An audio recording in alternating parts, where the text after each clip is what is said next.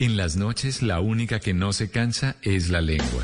Por eso, de lunes a jueves a las 10 de la noche empieza Bla Bla Blue con invitados de lujo. Amigos, les habla Primo Rojas. Hola, los saluda Alejandra Borrero. ¿Qué tal amigos de Blue Radio? Les saluda Rafael Santos Díaz. Les saluda la gorda Fabiola, Fabiola Posada. Los saluda Magic One, baby, el negrito del swing, el duro. Los saluda Marcela Mara, actriz y productora. Oiga, mire, vea, que los saluda Nino Caicedo y su orquesta Guayacán. Con música, con historias que merecen ser contadas, con expertos en esos temas que desde nuestra casa tanto nos inquietan y con las llamadas de los oyentes que quieran hacer parte de este espacio de conversaciones para gente despierta. Bla bla blue. De 10 de la noche a 1 de la mañana. Bla bla blue. Porque ahora te escuchamos en la radio.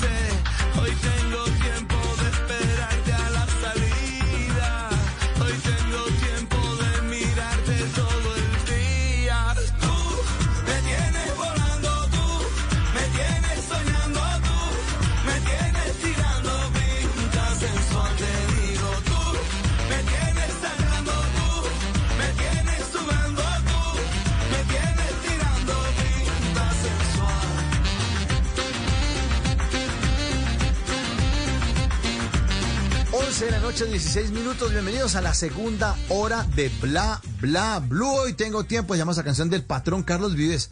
El apodo del patrón se lo puso Martín de Francisco y Santiago Moure porque los tres hacían el programa famosísimo La Tele en televisión en 1996. Carlos Vives, por sus conciertos o giras nacionales en esa época, pues estaba en pleno furor eh, el eh, álbum de los clásicos de la provincia. Eh, por sus conciertos y giras nacionales e internacionales, empezó a viajar. Entonces aprovechaba para sacar y hacer el programa con ellos, entonces se los llevaba de viaje. Entonces él era el patrón. Entonces, como mamagallista que es, Santiago Moure, Martín de Francisco, dice, él es el patrón. Pero cuando la música de Carlos Vives empezó a hacer una revolución absoluta, pues el apodo se lo puso después Juanes, porque muchos artistas emergentes de finales de los años 90 y principios de milenio lo veían como un referente, como un patrón a seguir. Y fíjense que en Colombia eh, es, una, potencia musical, es un exportador de artistas para América Latina, para Estados Unidos, para el mundo. Cada vez más artistas colombianos llegan a la escena internacional gracias al uso de las nuevas plataformas eh, y que, les ayuda además a posicionarse frente a los, a los eh, gustos de los extranjeros. Y nos llega un informe de PwC Global Entertainment y Media Look que dice que el total de ingresos de la música grabada fue de 52 millones de dólares en el 2020 y que se prevé que este negocio alcance los 76 millones de dólares en el 2025, ya que los artistas colombianos siguen abriéndose paso en la escena internacional gracias a grandes personajes que desde hace unos años pues están tratando de abrir paso y ahí vienen los otros detrás y que necesitan además todos ser mucho más profesionales. Y para ello, para hablar de esa importancia de la profesionalización de los artistas en Colombia, esta noche hemos invitado a Alejandro Cajiao, que es el director de EMAT. Alejandro, muy buenas noches, muchas gracias por estar esta noche con nosotros en Bla Bla Blue. Bienvenido.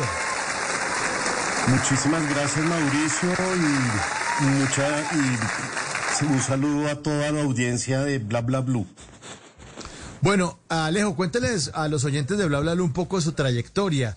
¿Usted a qué se ha dedicado toda su vida? Mauricio, yo me he dedicado toda la vida a dirigir una institución eh, de música, una institución técnica que se llama EMAT. Es una escuela, eh, digamos, partner de Berkeley, College of Music, que es la mejor universidad de música en el mundo. Eh, tenemos ya 15 años trabajando con artistas, eh, muchos artistas, bandas que han transitado por nuestras aulas y a eso he dedicado toda mi vida. ¿Qué significa EMAT? Escuela de Música, Medios, Arte y Tecnología. Ok, Escuela de, músico, de Músicos, Medios, Arte y Tecnología. Eh, ¿Cuál es el panorama después de tantos años de analizar usted el contexto? ¿Cuál es el panorama de los músicos en Colombia? ¿Cómo los ve usted en este momento? El panorama yo lo veo muy positivo y desde que yo he estado involucrado en este tema de, pues, de la educación musical y eso, solo he visto crecer la industria cada vez y más, como una bola de nieve. Eh, ¿Ya hace cuántos años existe EMAT? Nosotros eh, estamos trabajando desde hace 15 años. Por nuestra institución ya ha pasado eh, pues más de 5 mil alumnos, bastantes artistas que em, hoy en día son pues muy reconocidos. Eh, empezamos, hace muchos años empezaron a llegar bandas como Bonca, Wamba, por ahí estuvo Nati Botero, Camilo Echeverry, Denis Fernando, eh, Juliana Velázquez, eh, Paula Arenas. Y también eh, pasaron por nuestras aulas otros artistas, pero que también, digamos, los compartimos con otras instituciones y con, otras universidades que también estuvieron allá, como eh, por ejemplo Morat, y, así muchos artistas. Realmente ha sido muy emocionante ver todo este surgimiento de, de los artistas pues que hemos tenido la oportunidad de conocer, de ver crecer. Ya una vez pues digamos, dejan la, institución, queda uno viendo todo desde la tribuna, pero sí es, sí es muy emocionante verlos lograr todos estos triunfos. Es, es cierto, eso es cierto. Y además em, es bien, bien importante eh, entender que los músicos necesitan una formación. Hace unos minutos estábamos en la primera hora de Bla Bla Blue entrevistando a Gali Galeano, y él eh, siempre le ha contado a todo el mundo que su formación es empírico, es empírica esa formación. Él dice que todo lo ha aprendido por sí mismo, pero que es capaz de tener y de meterse en los arreglos de absolutamente todas las canciones. Nos contaba hace unos minutos que si él decía, ve, aquí debería haber un violín, pum, lo mete, mete en el violín, es totalmente acertado. Claro, después de 40 años haciendo música, eh, pues seguramente le queda mucho más fácil. Pero para los jóvenes que quieren emprender y que quieren meterse en el tema de la música, ¿qué se necesita, Alejandro, en este momento para una persona que quiere dedicar o que quiere hacer de la música su razón de vida? Bueno, esa persona tiene que ser, volverse casi un empresario en muchos sentidos y y poder entender cómo funciona toda la industria de una manera 360. Entonces, digamos que no se limita esa persona solo a ser un buen intérprete o un buen ejecutor. También tiene que tener unas buenas herramientas eh, con su creatividad presente también, como lo estás mencionando, para poder componer, para poder hacer buenos arreglos musicales, para involucrarse en la parte de la producción musical, en el estudio de grabación, eh, también la realización de buenos videos audiovisuales. Yo estoy convencido que ninguna canción sin un buen video musical hoy en día triunfa. Tienen que saber de mercadeo de, del producto de la música, tienen que saber de tecnología musical, conocer bien el manejo de redes y de las relaciones públicas, el registro de las obras, de derechos de autor, de contratos, de monetización, tienen que saber cómo organizar sus giras, eh, coordinar los ensayos, o sea, realmente un artista exitoso para mí son empresarios, son, son personas eh, que tienen que entender todo lo anteriormente eh, mencionado y, y, poderse involucrar y, y llevar, digamos, eh, pues su proyecto a buen, a buen puerto, pero hay que conocer de todas estas cosas y las instituciones académicas aportan muchas de estas herramientas, si no todas. Entonces, profesionalizarse y, estudiar y formarse es importante. Claro, ayer eh, Alejandro de Oyentes estábamos en una conversación buenísima con Jorge Barón. Y entonces uno se da cuenta, pues, pues este tipo cómo hizo mm, una revolución en los medios de comunicación, en la radio en la televisión, cómo fue el precursor de muchos programas, y ha hecho tantas horas al aire, miles de horas, nos ha traído tantas emociones, eh, que no solamente dependen del talento de él eh, para hacer eh, televisión o radio, sino que también de la habilidad que tenga para ser productor. Y con eso me refiero es a ser productor y a manejar el billete. O sea, estar al lado de la caja registradora entendiendo, como nos contó ayer Jorge Barón, que esto era un negocio, que esto era un negocio, que él tenía un producto y que tenía que venderlo. Y desde Ibagué vendía pauta en sus espacios que le daban en unos horarios eh, muy, muy, muy pequeños, muy reducidos, con unas audiencias muy bajitas y era capaz de salir a vender. Y, eso fue lo que realmente lo apalancó y lo hizo moverse en esta industria. Ayer contó la historia, es bellísima. Invito además a todos los oyentes a que la consulten en nuestra página de blurradio.com.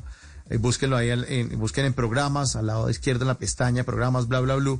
Y el episodio de ayer con Jorge Barón fue muy, muy, muy chévere contándonos, contándonos eso.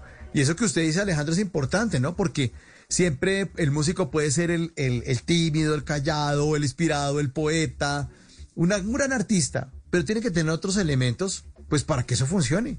Porque si, si se queda así, no va a avanzar nunca.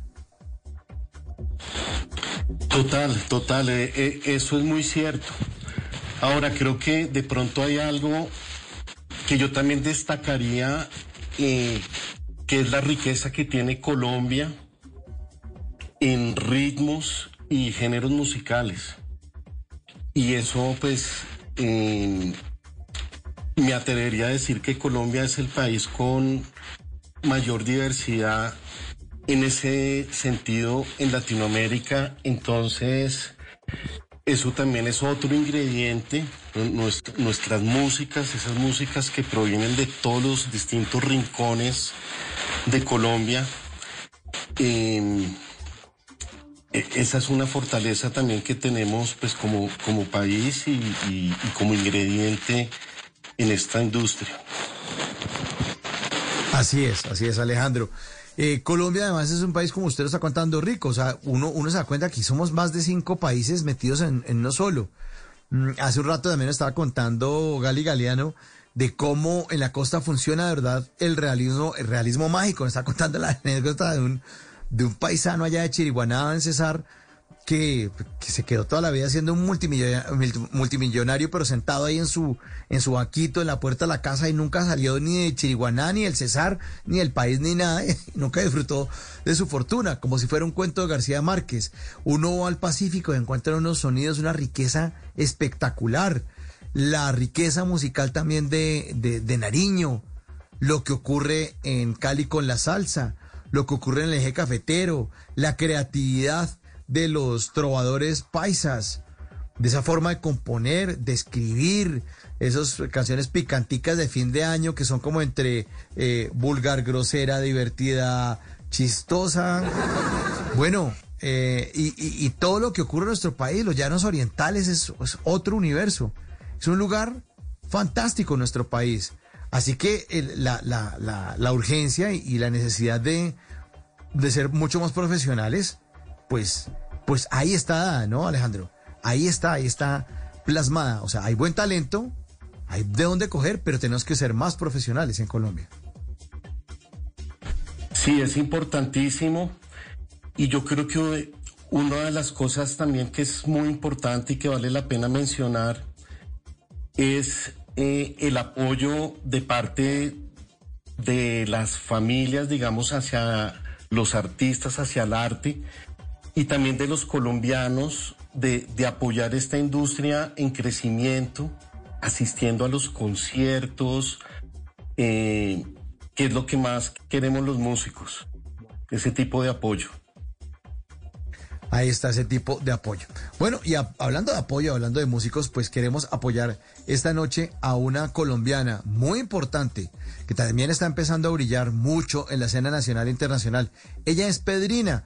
¿Tiene un mensaje esta noche para nuestros oyentes aquí en Bla Bla Bla? Adelante, Pedrina. Hola amigos de Bla Bla Blue, de Blue Radio, yo soy Pedrina y paso por acá a invitarlos a oír mi más reciente canción que se llama Lluvia. Estoy muy contenta porque lo voy a poder cantar el próximo 27 de enero en el Bogotá Food Corner, que es un nuevo espacio gastronómico que se abre en Bogotá para todos los amantes de la buena cocina. Son nueve restaurantes que se unieron para ofrecer una experiencia de comida única y deliciosa. Pásense por mis redes sociales, arroba hola Pedrina, y por las redes de Bogotá Food Corner para conocer más de qué se trata y puedan disfrutar de mi nueva música. Yo estoy muy emocionada de cantar en vivo y presencialmente en Bogotá y de que poco a poco podamos empezar a disfrutar nuevamente de la música en vivo, la gastronomía y la cultura al aire libre. Los espero.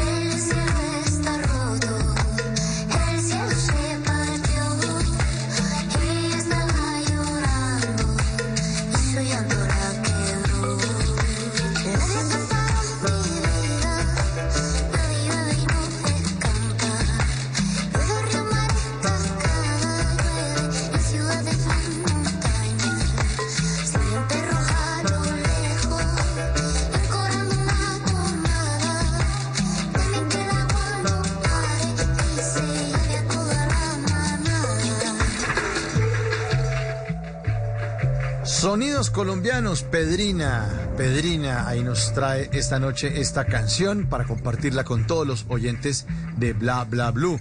Pedrina, que ya tiene 34 años, ella se hizo famosísima por un dúo exitosísimo que se llamaba Pedrina y Río.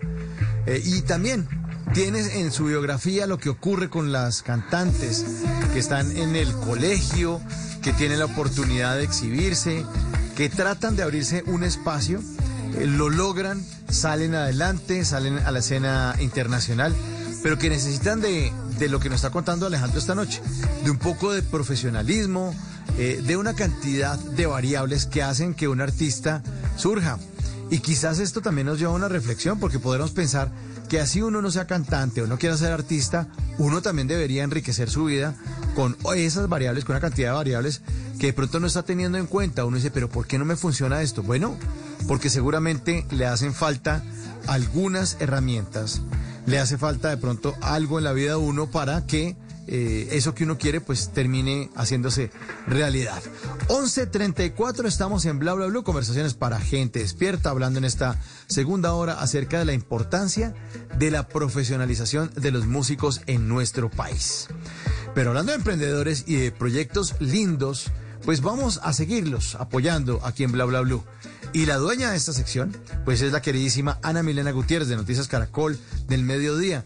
Ella se inventó una sección a propósito de la pandemia, salvemos a los emprendedores y nosotros dijimos, pues, mi querida Ana Milena, nos vamos a unir a su iniciativa, vamos a salvar a los emprendedores, abrió un espacio en Noticias Caracol del Mediodía, donde cada uno manda un video y le va contando, o les va contando a los oyentes de qué se trata su emprendimiento y los eh, televidentes en, en el canal Caracol, pues, se van pegando y van consumiendo sus productos y los van conociendo.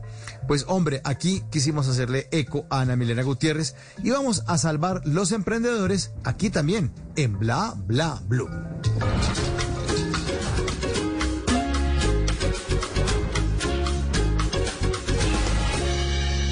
Noticias Caracol y Bla Bla Blue se unen para apoyar a los emprendedores de nuestro país. Soy Ana Milena Gutiérrez y hoy les quiero presentar tres emprendimientos que ustedes pueden apoyar porque estamos seguros que unidos podemos seguir adelante. Comenzamos con Paramarte, una pastelería que inició en plena pandemia con los pocos ahorros que tenía Carlos y con una idea de negocio no muy clara. A hoy ya ha logrado emplear a 12 jóvenes universitarios. Para Marte surge como un proyecto familiar donde queremos compartir con las personas el amor y la pasión que tenemos por la comida. Nosotros arrancamos en medio de la pandemia, en un momento donde vimos la oportunidad de llegar a las personas por los canales digitales. Fue difícil encontrar los, profe- los proveedores, las herramientas, los utensilios. eh, Tuvimos que ir a golpear puertas, tuvimos que contactar a las personas telefónicamente para que nos vendieran mesones, hornos y bueno, con mucho esfuerzo logramos iniciar nuestro proyecto. Para Marte es un proyecto donde queremos cumplir un sueño, eh, donde lo que buscamos es por intermedio de este proyecto de vida eh, lograr un camino que nos brinde felicidad. Si quieres conocer más de nosotros, ven y visita nuestro lindo sitio en Santa Bárbara, en la calle 119 con 12, y visita nuestras redes sociales, Facebook, Instagram como paramarte.co y también visita nuestro website. Y continuamos con una familia de artesanos que recolectan las piñas que caen de los pinos cerca de la laguna de Tota para convertirlas en un producto con historia.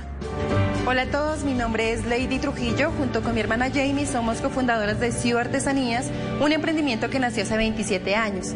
Cuando mi hermana estaba estudiando en la escuela, la profesora le colocó presentar una tarea para la Semana Cultural. Fue así como mi papá, Omar Trujillo, se dirigió a la laguna de Tota para recolectar sus primeras piñas de pino y crear un producto bonito.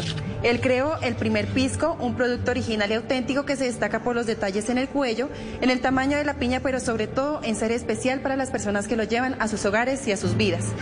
E Inicialmente mi papá y yo trabajamos, pero ahora nos alegra que los campesinos y también los niños, incentivando su creatividad, puedan también aportar a este proyecto. Quiero invitarlos a nuestras redes sociales, en Instagram, arroba ciudad al piso artesanías, en Facebook, ciudad.artesanías. Los espero para contarles más de nuestra historia y de cómo llegamos a este producto. Gracias. Y para cerrar, un negocio que es un ejemplo de cómo la moda puede ser para todas. Vixi se dedica al diseño y producción de lencería femenina en tallas grandes. Hola, mi nombre es Víctor Sierra, creador y diseñador de Pixie Lencería para Todas. Contamos con tres años en el mercado y nuestro principal propósito es contribuir al amor propio y empoderamiento femenino de la mujer desde el interior. Hacemos prendas hermosas a tu medida y en tu color favorito, en donde la protagonista eres tú. Actualmente generamos 12 empleos, en su mayoría madres cabezas de hogar, las cuales se dedican a las labores de Vixi desde la comodidad de su hogar. Te invito a que nos sigas en nuestro Instagram y Facebook como arroba Vixi Lencería para Todas y en nuestra página web vixilenceríaparatodas.com. Chao. Recuerden que ustedes también nos pueden contar su historia. Envíenos sus datos al correo emprendedores@caracoltv.com.co.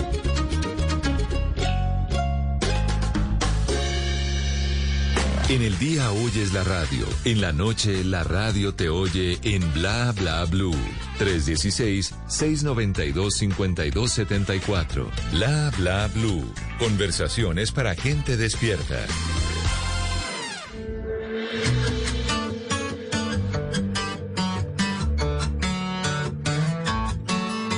¿Quién te dijo esa mentira? Que eras fácil de olvidar.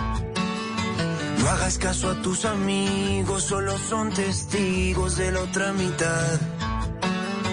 Dos besos son demasiado y un beso no bastará. Y aunque adviertan al soldado, si está enamorado, en guerra morirá.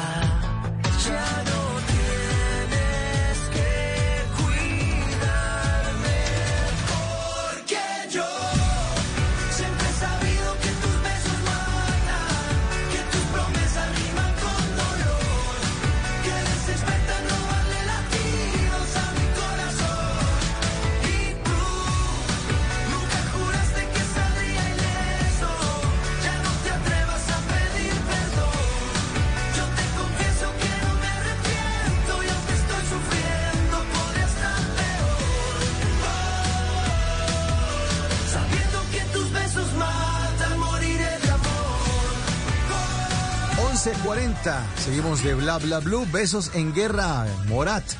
La banda colombiana también que también se ha abierto paso. Al lado de Juanes. Se reúnen con Juanes y hacen esta buena canción. Besos en guerra. Una canción del 2017. Un gran, gran éxito para esta banda colombiana que ya cumplió 10 años este año, 11 años de estar funcionando eh, y de estar tratando de ganarse premios, han ganado uno que otro, pero tienen que ir a pegarle al, al Grammy indiscutiblemente. Y a propósito de abrirse paso, de ser profesionales, esta noche estamos con Alejandro Cajiao, director de MAT, eh, para hablar de la importancia de la profesionalización de los músicos en Colombia. Alejandro, ¿qué significa ser un profesional en la música? Un profesional en la música es eh, desempeñarse muy bien, dominar todas las esferas, di- digamos, del medio, poder ser, eh, poder componer, poder eh, hacer buenos arreglos, eh, y, digamos, ya metido en, en- en el medio, entender la industria en su 360, eh, más allá, digamos, de, de toda la parte de interpretación y todo eso, manejar todo el networking, saber con qué músicos trabajar, con qué músicos ir a grabar en el estudio, con qué productor musical eh, llevar a cabo el, el proyecto, etcétera. Entonces, digamos, ser un músico profesional no solo se limita a, a la interpretación o la ejecución musical, sino va mucho más allá, es ser todo un empresario. ¿A qué se enfrentan quienes quieren triunfar en nuestro país, Alejandro?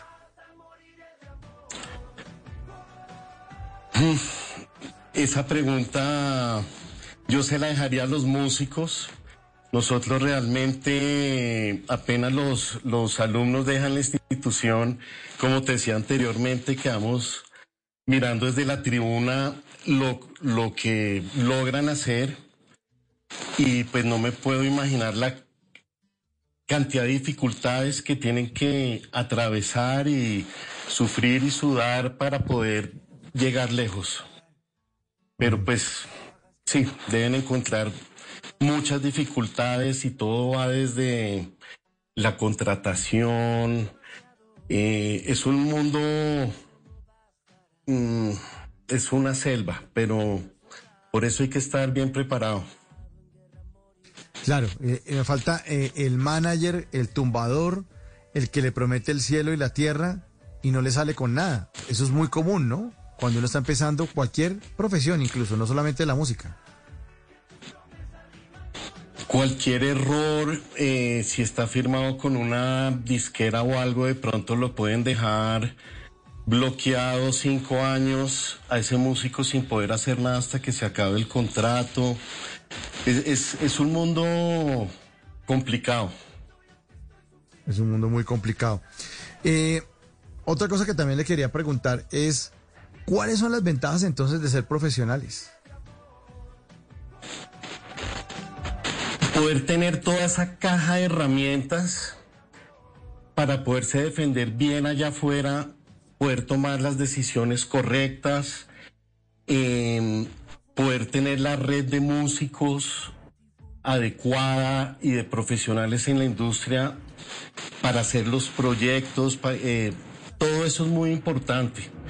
Em, por ejemplo, en algunos de los proyectos que vi ahorita nominados a los Latin Grammy de los alumnos de nuestra escuela, eh, por ejemplo, en el proyecto Juliana Velázquez, la guitarrista que se llama Daniela Cabrera también es alumna de MAT.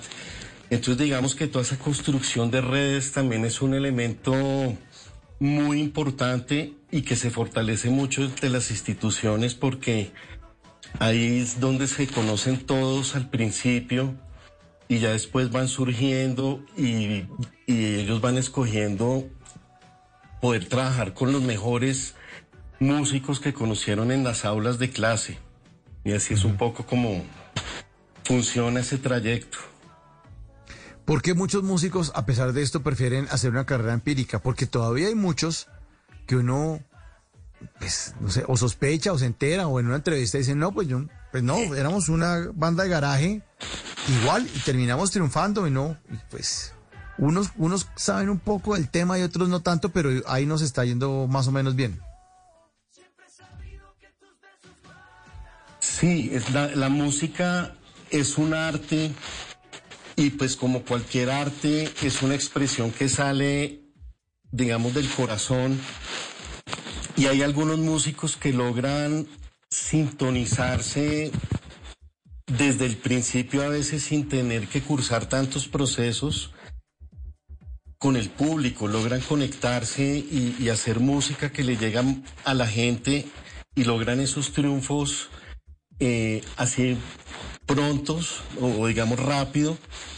Eh, entonces, pero no a todas las personas se les facilita ese camino así tan fácil. Eso es como, digamos, es una magia que además es muy bonita verla cuando ocurre. Eh, pero digamos que es como un atajo para ahorrar tiempo y, y- y esfuerzo a veces en el sentido de no hay gente que sobre el camino le toca ir a veces como aprendiendo a los totazos o golpes o digamos eh, teniendo experiencia y a veces ese trayecto a veces termina siendo un poquito más largo. Entonces yo veo digamos la profesionalización y, estas herramientas que en las instituciones como un atajo en el sentido de poder aprender todas esas herramientas y tenerlas a la mano más fácil y más desmenuzadas. Entonces digamos que se puede llegar al mismo punto por am- ambos caminos. Hay personas que lo logran con mucha facilidad rápido. Hay otros que tienen que hacer un trayecto largo de varias décadas para poder llegar a ese punto. Y hay otras personas que con las herramientas que dan las instituciones, pues también yo, logran llegar a ese mismo punto más rápido. Entonces, digamos, eh, esa es la ventaja de, de formarse en una buena institución. Eh, entonces esto de ser profesionales a veces no es una falta de dinero, sino simplemente de pronto el, el- el artista o el músico quiere tomar el atajo y dice, no, me pongo a estudiar, más bien me pongo a practicar y yo en la práctica me voy formando.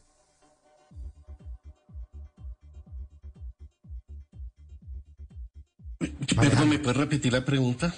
Sí, él estaba diciendo que ser profesionales eh, es de pronto no es un problema de, de falta de dinero, sino de, como de tiempo, no de paciencia. No se dan cuenta los, los alumnos o los estudiantes o quienes quieran ser músicos que esto es un tema de, de fondo, una carrera de fondo, no de velocidad, no de llegar rápido, sino de saber llegar con tiempo y con herramientas. Sí, es, es una carrera muy de fondo, de muchísima pasión y sobre todo yo siempre he pensado algo y es el que, el que no se la cree, no la logra. Y las estadísticas en el, en el medio de la música son fuertes en el sentido que la- una gran parte de los músicos, no todos, a veces quieren es buscar la fama y, y digamos que esa monedita no le cae a todo el mundo. Claro. Y en el caso de la música, ese tipo de éxito puede estar muy por debajo del 5, me atrevería, a decir por debajo del 1% de los músicos. Eso no quiere decir que el resto de los músicos la vayan a, a- a pasar mal ni nada, sencillamente se involucran en la industria y trabajan en diferentes sectores, pero de pronto no logran llegar a ser ese músico eh, que se vuelve muy famoso. Claro.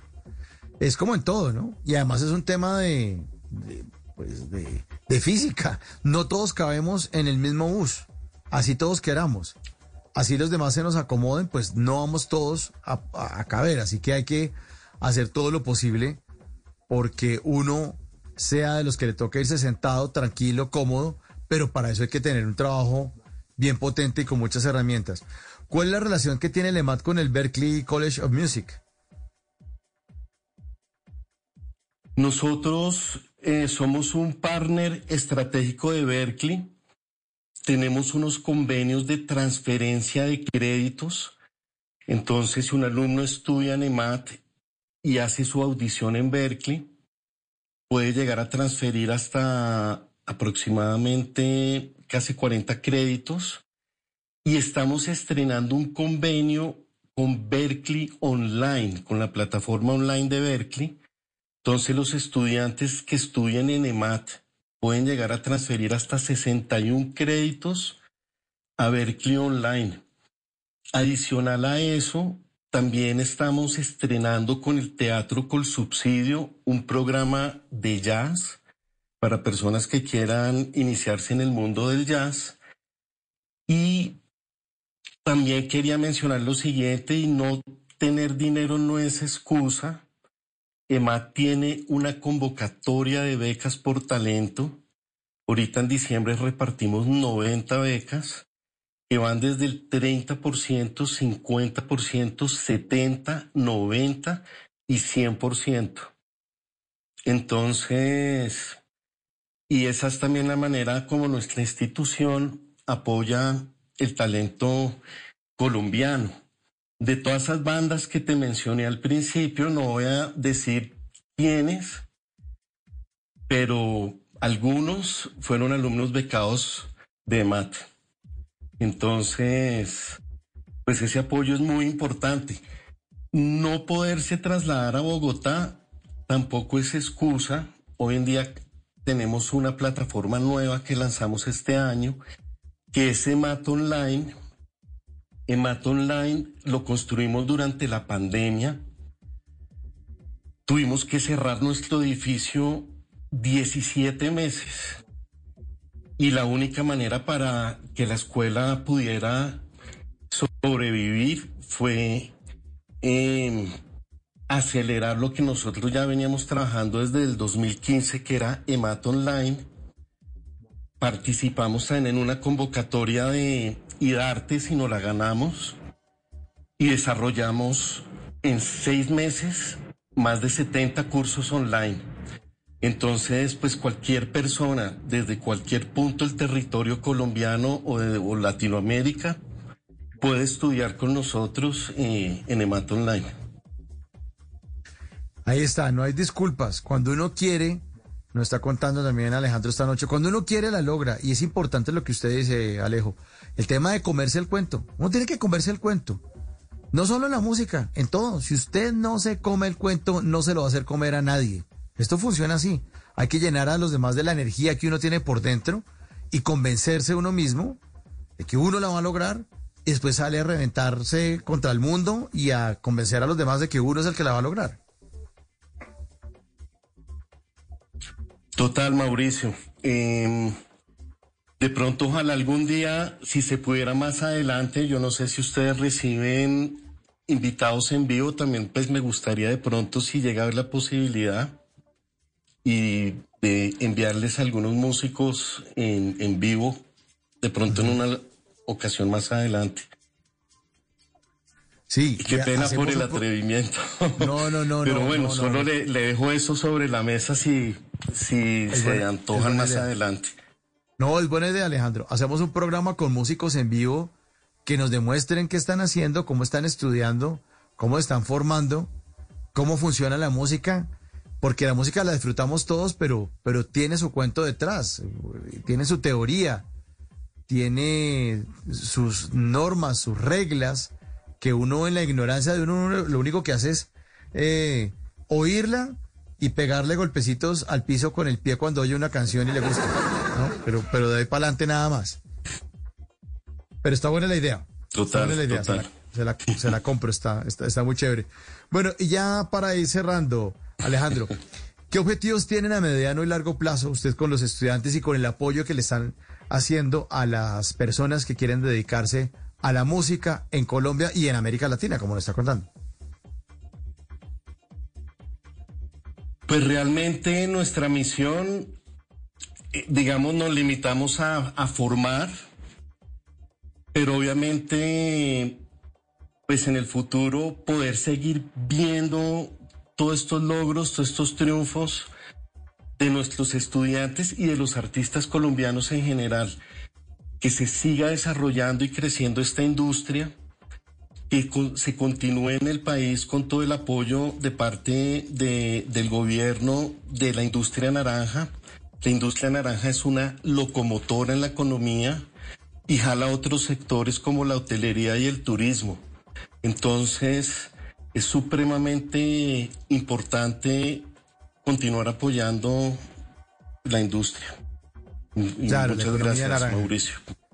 No, gracias a usted, Alejandro, por esa labor que- en la que usted se desempeña, porque sabemos que no es fácil, ¿no? Y, y- y además porque el arte en Colombia es, es difícil, o sea, nosotros no estamos en, en Europa o no estamos en un sitio como Argentina donde le, o sea, en Buenos Aires usted le botan el arte así, ¡pum!, en la cara, en cada cuadra que camina por esa ciudad. Eh, aquí es un poco más difícil y aquí todavía se ve al músico como el que ambienta ahí la cosa cuando uno se toma un cóctel. Los músicos, los de atrás.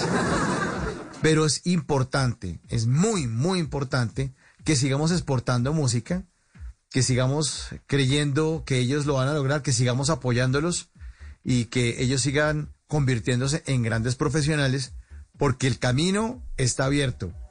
Las ganas, el talento se tienen. La riqueza de nuestro país en, en tema musical y cultural, chuleado, sí hay. Las ganas de hacerlo, ¿cómo no? Ve unos programas de concurso y eso de gente cantando, uno o haciendo maravillas con un instrumento, uno dice, "Esto, aquí lo que hay es talento. Lo que sí es importante es que tengan esos, eh, esas variables muy claras, que hagan parte de su quehacer y de su cotidianidad, que las aprendan y que ejerzan eh, esas habilidades para convertirse en grandes, grandes músicos. Alejandro, muchas gracias por acompañarnos esta noche aquí en Bla Bla Blue. Muchísimas gracias, Mauricio, y muchas gracias a toda la audiencia.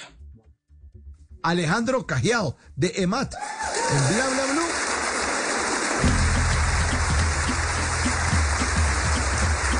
Y los despido y los despido con unos artistas muy grandes. Aquí está Messi Periné. Nuestra canción suena en Bla Bla Blue.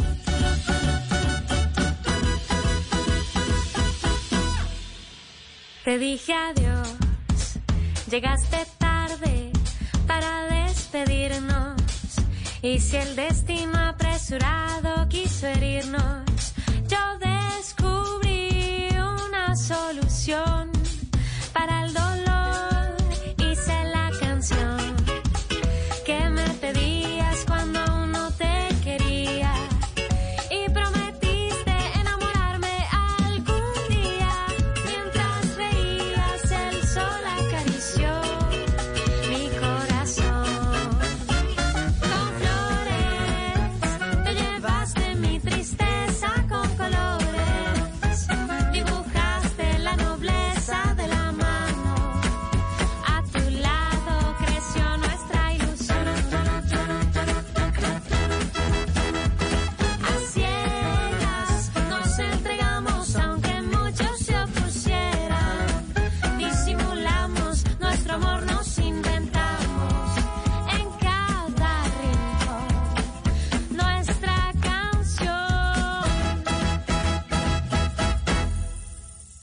Nuestra canción. Ahí es. Messier Periné y Catalina García al lado de Vicente García.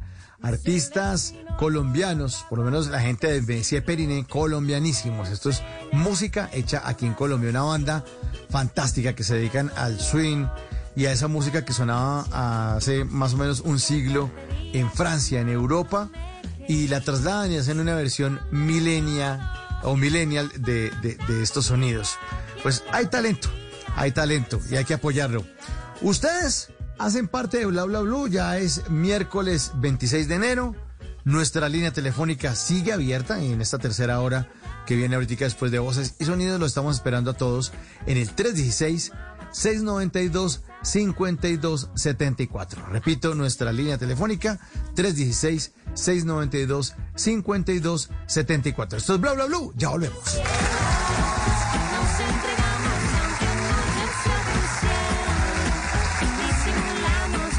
Amor, nos inventamos en cada rincón nuestra canción.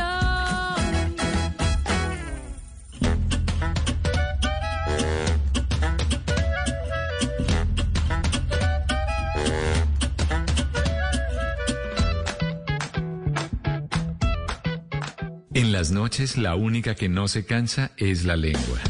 Por eso, de lunes a jueves a las 10 de la noche empieza Bla Bla Blue con invitados de lujo. Hola, soy Marcela Carvajal. Los saluda Julio Alberto Ríos, Julio Profe, el youtuber. Los saluda Ever Vargas. Saluda María Jimena Duzán. Saluda el Cerrito Negro. Les habla Jaro el trompetero. Les habla Alfredo Gutiérrez. Con buena música, con historias que merecen ser contadas, con expertos en esos temas que desde nuestra casa tanto nos inquietan y con las llamadas de los oyentes que quieran hacer parte de este espacio de conversaciones para gente despierta. Bla bla blue. De 10 de la noche a 1 de la mañana. Bla bla blue. Porque ahora te escuchamos en la radio.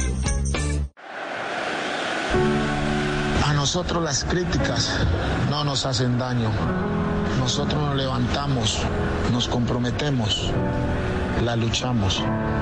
Porque un jugador de fútbol por la selección lo da todo, todo sin esperar nada a cambio. Acompaña a la selección. Cuando las cosas están difíciles, es cuando más tenemos que ser equipo.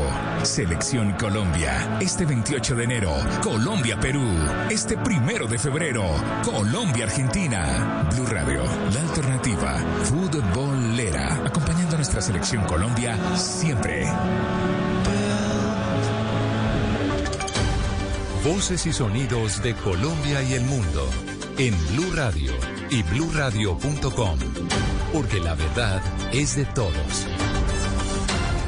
Ya son las 12 de la noche y dos minutos. Esta es una actualización de las noticias más importantes de Colombia y el mundo en Blue Radio. Regresamos al sector de Siberia en eh, inmediaciones del Parque La Florida en Bogotá, en donde se registró un grave accidente que lamentablemente deja dos indígenas de la comunidad en Vera muertos. En el sitio en donde ocurrió ese accidente se encuentra Edward Porras. Entre la noche y el amanecer, un periodista recorre las calles. En Blue Radio, el ojo de la noche nos cuenta lo que encontró. Javier, muchísimas gracias y muy buenos días para todos ustedes. Mire, se confirma la muerte de Herminda Cintúa Tunay, de 38 años, de una pequeña de tan solo año y medio de nacida, Sara Camila García, y además dicen que esta mujer estaba en embarazo, tenía por lo menos cuatro meses de gestación e infortunadamente fueron ellas las que fallecieron en medio del accidente de tránsito donde el conductor de un carro recolector de basura las arrolló en la mitad de la vía, pierden la vida e infortunadamente otros indígenas que se encuentran precisamente en el Parque La Florida y fueron los que el gobierno distrital trajo hace unas semanas eh, tratando de reubicarlos en este punto de Cundinamarca que llegaron al sitio, agredieron al conductor de 60 años que se encuentra hasta ahora en la unidad de cuidados intensivos del hospital de Engativá y está siendo trasladado hasta el hospital Simón Bolívar con serias lesiones en su cuerpo. Mire, ya hay un parte oficial que dice que tiene lesiones en el tórax, abdomen, extremidades, tiene dificultad para respirar y permanece en reanimación con maniobras mientras que lo trasladan al centro médico. La Policía Nacional hace presencia en este sitio y dicen los indígenas que no se van a mover, va a permanecer cerrada esta vía importante para las personas que van desde la capital del país a diferentes municipios de Cundinamarca hasta las que las entidades del gobierno lleguen y les den solución a las personas que se encuentran en este parque en Cundinamarca. Escuchen ustedes mismos lo que nos contó Claudia, una de las líderes indígenas hace pocos minutos desde aquí al occidente de la capital del país. Estamos muy tristes día de hoy porque murió una señora que estaba embarazada y un niño de seis meses murió porque tuvo un accidente a- a- acá en la entrada interzona. Para nosotros estamos difícil en este momento porque nosotros no venimos del territorio a exponer a los niños, venimos a reclamar al gobierno nuestro derecho y exigir a las instituciones que garanticen.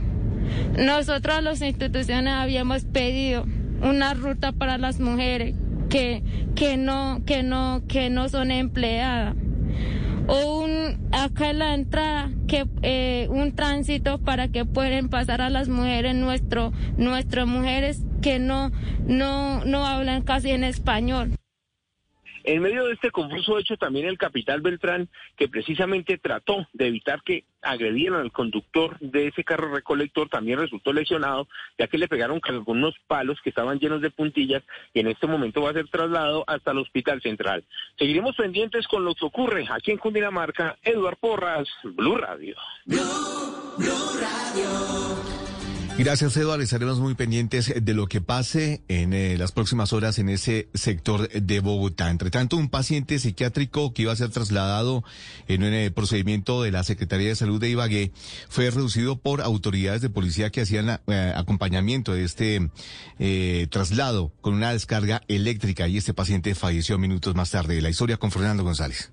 Aunque a esta hora todo es materia de investigación, el coronel William Baracaldo León, comandante de la Metropolitana de Ibagué, relató a Blue Radio lo que sucedió. atendiendo una solicitud ciudadana, requerimiento por parte de la Secretaría de Salud frente al traslado de un paciente que de acuerdo a lo manifestado por los mencionados presentaba patología psiquiátrica. A la hora del procedimiento, este se tornó agresivo, no permitiendo realizar su traslado, razón por la cual uniformados de utilizaron dispositivo eléctrico para poderlo reducir y posteriormente es revisado por paramédicos quienes señalan que esta persona no presenta signos vitales. Se espera un pronunciamiento por parte de las autoridades de salud y las municipales frente a este caso. 12 de la noche y 7 minutos, el gobierno envió un grupo especial antiterrorismo al departamento de Arauca para hacerle frente a la guerra que están librando las disidencias de las FARC y el ELN. Felipe García. Dice el ministro de Defensa Diego Molano que ya se está implementando un plan de choque para restablecer el orden público en Arauca y poderle dar tranquilidad a la población civil. Entre los puntos de este plan está el desmantelamiento de las disidencias de las FARC y el ELN que se disputan las rentas criminales en la zona y la instalación de un grupo especial para evitar actos terroristas. Se montó allí especialmente, además de las medidas de orden público como los toques de queda, un grupo eh, especial antiterrorismo en cabeceras municipales con el fin de prevenir acciones terroristas. Es situación difícil la que se está enfrentando en Arauca, que se origina en Venezuela. Dijo Molano también que las autoridades harán presencia en Arauca de forma permanente hasta que se restaure el orden público en esa zona del país. 12 de la noche y 8 minutos en Cartagena declaran alerta amarilla hospitalaria por las festividades de la Virgen de la Candelaria. La medida busca preparar el sector de salud, especialmente por el aumento de casos de COVID-19. Dalia Orozco. Desde este lunes, Cartagena disfruta de una de sus celebraciones más tradicionales y populares, las fiestas de la Candelaria, y aunque a causa del aumento de contagios de COVID-19 se suspendió uno de los eventos más concurridos de esta celebración, la procesión hacia el Cerro de la Popa, el sector salud ya se prepara para atender eventuales emergencias. La directora del Departamento Distrital de Salud, Joana Bueno, declaró alerta amarilla hospitalaria en toda la ciudad hasta el próximo 6 de febrero. tiene un objetivo principal y es prepararnos ante las diferentes y eventuales respuestas en salud que requieran o demanden las consultas a los diferentes servicios como son urgencias, hospitalización y unidades de cuidados intensivos y tener una respuesta adecuada y oportuna ante estos eventos. En Cartagena, la ocupación UCI se encuentra al 66%.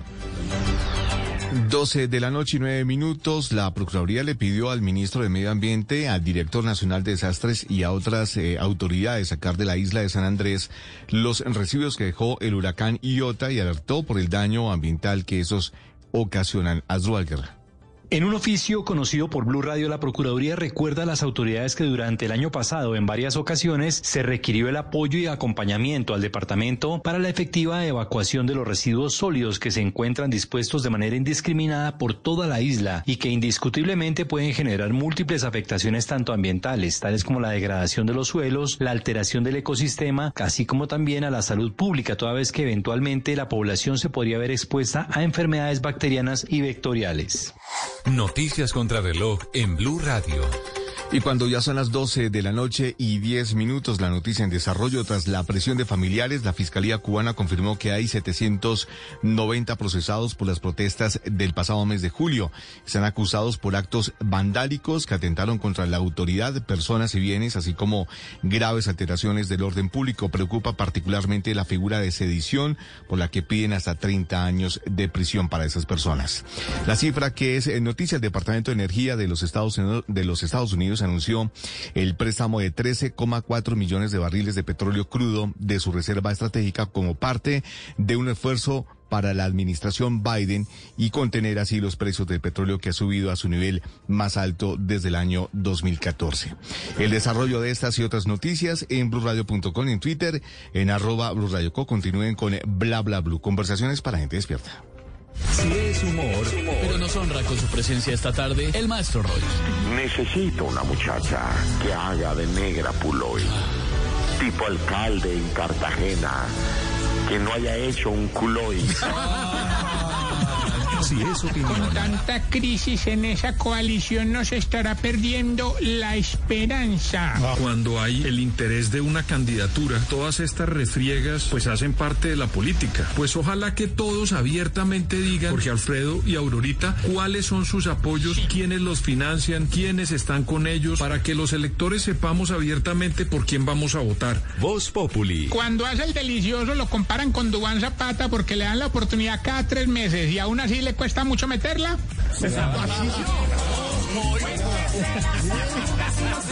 Voz Populi. De lunes a viernes desde las 4 de la tarde. Si es opinión y humor, está en Blue Radio, la alternativa.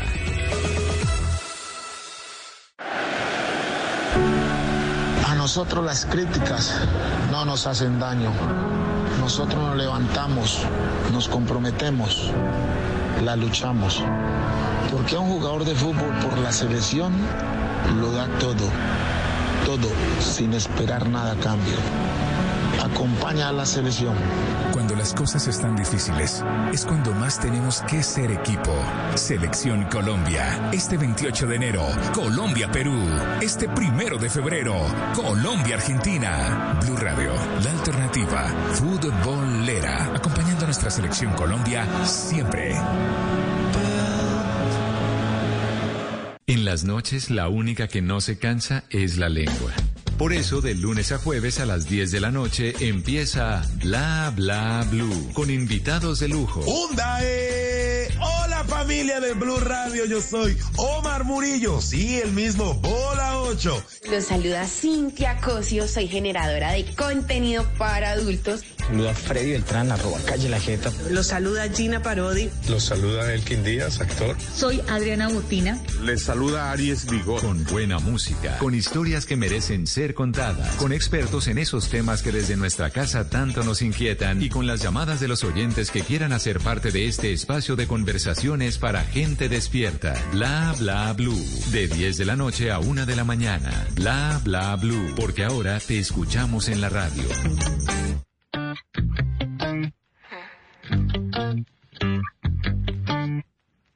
A veces soy como bola de nieve, voy derrumbando todo, creciendo mientras duele.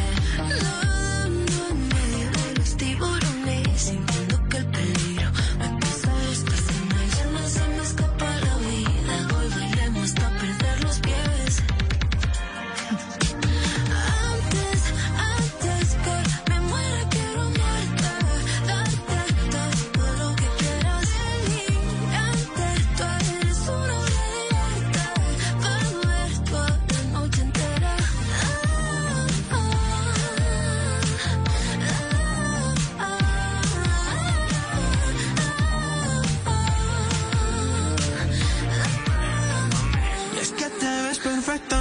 necesidad de tanta vuelta. Estando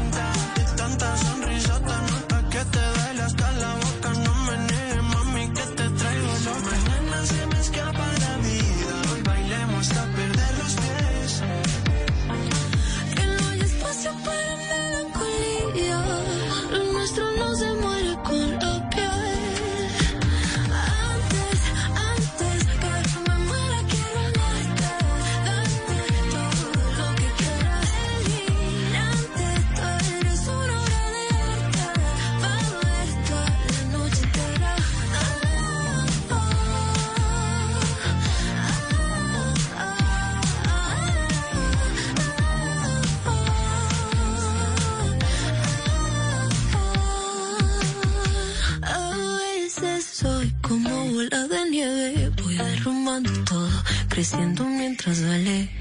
Antes, antes que me muera quiero amarte. 12 de la noche, 15 minutos. Bienvenidos a la tercera hora de Bla Bla Blue. La hora de nuestros queridos oyentes, los estamos esperando a todos en el 316-692-5274. La línea de Bla Bla Blue que está abierta durante todo el programa, pero que en esta tercera hora la usamos para sacar llamadas al aire eh, de nuestros queridos oyentes que nos están contando qué están haciendo, en dónde trabajan, en qué andan, qué hay para hacer, cuál es el chisme. Cuente pues que el vecino que dijo, que dónde está la gente, que, que si el perro al fin ladró, que si la vecina salió en chancla. Bueno, cuenten lo que quieran, lo que quieran aquí en Bla Bla Blue. 316 692 5274 la línea de Bla Bla Blue. Mientras escuchamos lo nuevo de Juliana Velázquez. Julianita Velázquez, gran artista que lanza una canción llamada Delirante al lado de un productor musical santandereano llamado Nico Legretti. Juliana Velázquez, que por cierto fue invitada aquí a Bla Bla Blue. Claro, Juliana fue una de las grandes invitadas de Bla Bla Blue. Y sacamos pecho aquí en Bla Bla Blue porque Juliana se ganó un premio Grammy el año pasado. El 18, el 18 de noviembre del 2021 se ganó un premio Grammy. Eh, Juliana Velázquez lo trajo súper orgullosa y nos sentimos muy, muy, muy contentos de haber tenido al aire a una nueva artista en la categoría de la mejor nueva artista en los Latin Grammy 2021, Julianita, que ya no es Julianita, a pesar de que apenas tiene 23 años, pero y que la conocimos también. No, no, cuidado. La conocimos muy niña en el Club 10, eh, al lado de Aurelio. La hemos conocido en muchas producciones como La Gloria de Lucho. Eh, también estuvo en Nickelodeon en un programa que se llama Yo Soy Frankie.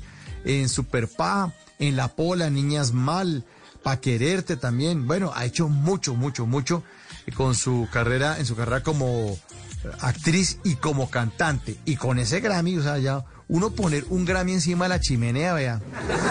No, eso no lo tiene cualquier persona. Pues Juliana Velázquez, nuestra invitada Bla Bla Blue, lo tiene y eh, pues no para. Sigue sacando canciones, sigue sacando buena música. Aquí los pongo, a que ustedes disfruten. Delirante, Juliana Velázquez en Bla Bla Blue. Escuchen.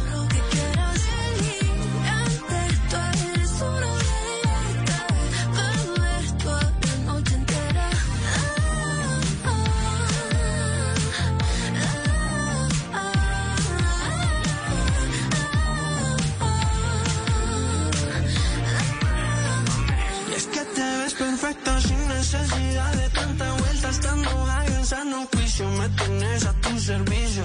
Dicen que estaba loco por meterme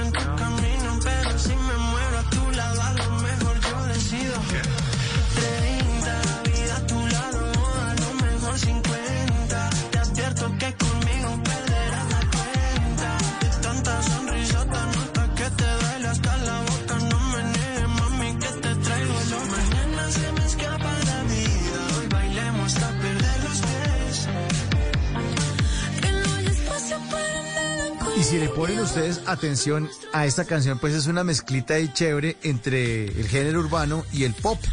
El pop lo pone ah, Juliana y el género urbano lo pone Nico Legretti. Suena un poco reggaetonudo, pero no con el beat normal del reggaetón, sino una canción muy pop, delirante. Suena en bla bla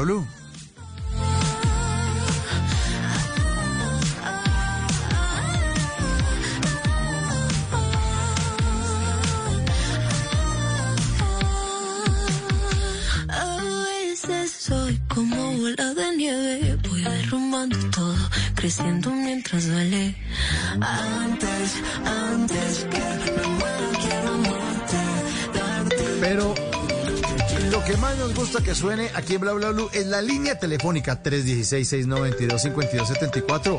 Muy buenas, ¿quién está en la línea? Aló, aló, aló, Bla Bla Blue. Sí, aló. Aló, ¿quién habla? Sí, Alfredo. Alfredo, ¿qué hubo? ¿De dónde nos llama? De la ciudad de Cúcuta, señor Mauricio. Eh, gracias por este espacio que me regala y, y a la vez los felicito porque a, a usted y a toda la mesa de trabajo de Blue Radio y a toda la audiencia. Bueno, Alfredo, muchísimas gracias, hombre. Qué bueno tenerlo en sintonía allá en Cúcuta. Y usted nos está escuchando en Cúcuta a través de la aplicación o a través de No, nuestra el frecuencia teléfono- al el aire. teléfono que tengo es una flechita. Entonces le toca, le toca poner el transistor. Sí, se lo- ajá, es una flechita, se le heredé, mejor dicho, a Bolívar. Se la- sí, sobre todo Olivar, que en esa época no había radio. Óigame, y bueno, Alfredo, ¿a qué se dedica usted en Cúcuta? Cuéntenos. Pues yo hace 32 años eh, descubrí, como le dijera yo, eh, me incliné por la parte religiosa y soy pues el orador de Cúcuta, el que hago oración en las casas funerales de Cúcuta, como es Los Olivos, La Esperanza, San José, La Rincón, eh, todas las casas funerales de la ciudad. Ellos me permiten pues eh, el ingreso a la sala de velación, eh, presentarme con los familiares y ofrecerles mi servicio religioso con una estadía de unos 10, 12 minuticos o hasta 15 minutos, unos responsos, un cantico, por ejemplo, a la Virgen. Bueno, así es lo que se hace tradicionalmente durante una velación. Eh, me hace acordar de usted de esas mujeres que lloran en los funerales, ¿no? Sí, señor, en la costa creo que las llaman las famosas plañideras. Sí, señor, así, así, así les llaman. Es que hace rato, Bueno. Cua- cuando escuchaba que su merced le estaba entrevistando a, a Gali Galeano, Sí, señor. entonces, no sé, me dio como, como, como la ilusión de poderme como comunicar con él o otro artista o algo así. Es que yo en la vida me he dedicado también a escribir, yo le digo cucarachas. O sea, cuando él hablaba que encontró un poema del papá de él, que fue por el que se enamoró con la mamá, y bueno, entonces él pues lo hizo canción. En- Sí. y me hace acordar del poema y yo tengo escritos pues por ahí como unos 110 por decir algo. ¿110 poemas? Sí, señor. Oiga, pero usted... Pero tengo un problema grande que por eso sí trato de, comun- trato de ¿Qué- qué comunicarme hay? a ver si hay alguna persona que me puedan como ayudar o algo así para poderlas patentar, o sea, como registrarlas o algo así, porque Ajá. están sin registro. Pero eso es muy fácil. Registrar los poemas es muy fácil. Eh, ¿Se puede con una notaría esto, Mauricio? Eso se puede desde el computador. Desde el computador eh, se puede registrar. Usted se mete en la oficina de derechos de autor y ahí lo puede hacer desde la desde, su casa. Si tiene computador, si no se va para un café internet y hace esa vuelta y queda registrado. Si los tiene escritos, Ajá. por supuesto, ¿no? Los tiene limpios, los Eh. tiene o, o a mano, ¿cómo? Sí, ah, eso, eso se puede. Sí, yo los tengo escritos, pero como le dijera de puño y letra, ahí en, en una agenda y Ah, no. Tiene que pasarlos Por- en limpio. Sí, claro. Eh, pues ahí, sí, me he dedicado sí, a escribir eso y a hacer oración en las noches, en las casas funerales desde hace 32 años. Y en los ratos libres, así que, pues, como le dijera yo, digamos que soy como la cuota inicial de un poeta. El poeta, pues, se inspira, mm, no sé, un animal, una cosa, un viento, recuerdos, eh, las personas eh, a su alrededor, todo es enseñanza, o sea, para quien sabe interpretarlo y, y le llega uno como la musa, o sea, del, del poeta y se inspira y, y escribe. Pues mire, es muy fácil. Aquí estoy metido en la página. Derecho de autor.gov.co. Derecho de autor.gov. Ese gov no se escribe como gobierno, que es con B de, de- de Bogotá, ¿no? Sino con V, con B de Venezuela. Entonces, derecho de autor.gov con V punto co. Derecho de autor.gov.co. Aquí usted está en la página, tan, lo tengo aquí al frente, dice Dirección Nacional Sí, de pero Derecho de Autor. que a un café internet porque no tengo. Después no de un café computador. internet se mete ahí, hermano. Se mete ahí, eh, Alfredo.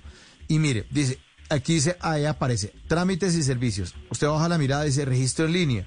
Y dice, instructivo para el registro de obras por internet. Entonces uno le da clic a esto, clic, aquí le estoy dando clic, y se pregunta frecuente sobre el nuevo sistema de registro de obras en línea. ¿En qué consiste el nuevo servicio? ¿Habrá suspensiones en el sistema de riesgo? ¿Cuándo deja de funcionar? Ta, ta, ta, ta, ta, ta. Y él dice, registro de una obra literaria inédita. Entonces, es la suya. Le da clic. Y ahí sale registro de una obra, ta, ta, ta, ta, ta. Y le, ahí le explican qué tiene que hacer. Muy, muy sencillo. Se lo digo, mi querido Alfredo de Oyentes, porque yo he registrado cosas, porque a mí me pasó que a algunos eh, oyentes les he contado aquí al aire que yo hago comedia. Y resulta que un comediante muy famoso eh, se robó una obra que yo había hecho de stand-up comedy. Y es- eso pasó hace muchos años. Y ese día aprendí, mire, yo estornudo y lo registro. Absolutamente todo, mi querido Alfredo de Oyentes, lo tengo todo registrado. Todas las cosas que yo tengo, todos los nombres tengo registrados. Entonces, por eso sé que uno lo puede hacer online, lo puede hacer por internet.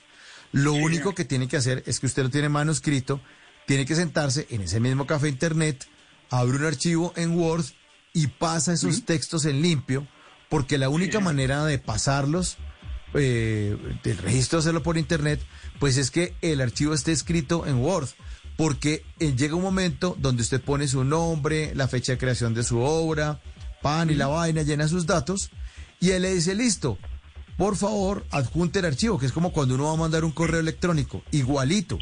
Le da usted clic, entonces en el computador se abre, tin, Y que en el, ¿cuál y que en el computador pues también me ayuda a hacer la corrección, por ejemplo, de ortografía. Claro, claro, claro, claro. Usted escribe una vaina con S, con Z, no sé qué. Ahí en Word le aparece Hay una, subrayado. Usted eh, Mauricio, sí. hay una que es así, yo la he soltado aquí, cara, yo no sé, pues de la, de- del acento y es que tengo, que esa eh, a, a- mi Cúcuta, o sea, a mi tierra natal. Eh, le hice una de esas, la puedo, la puedo decir. Claro.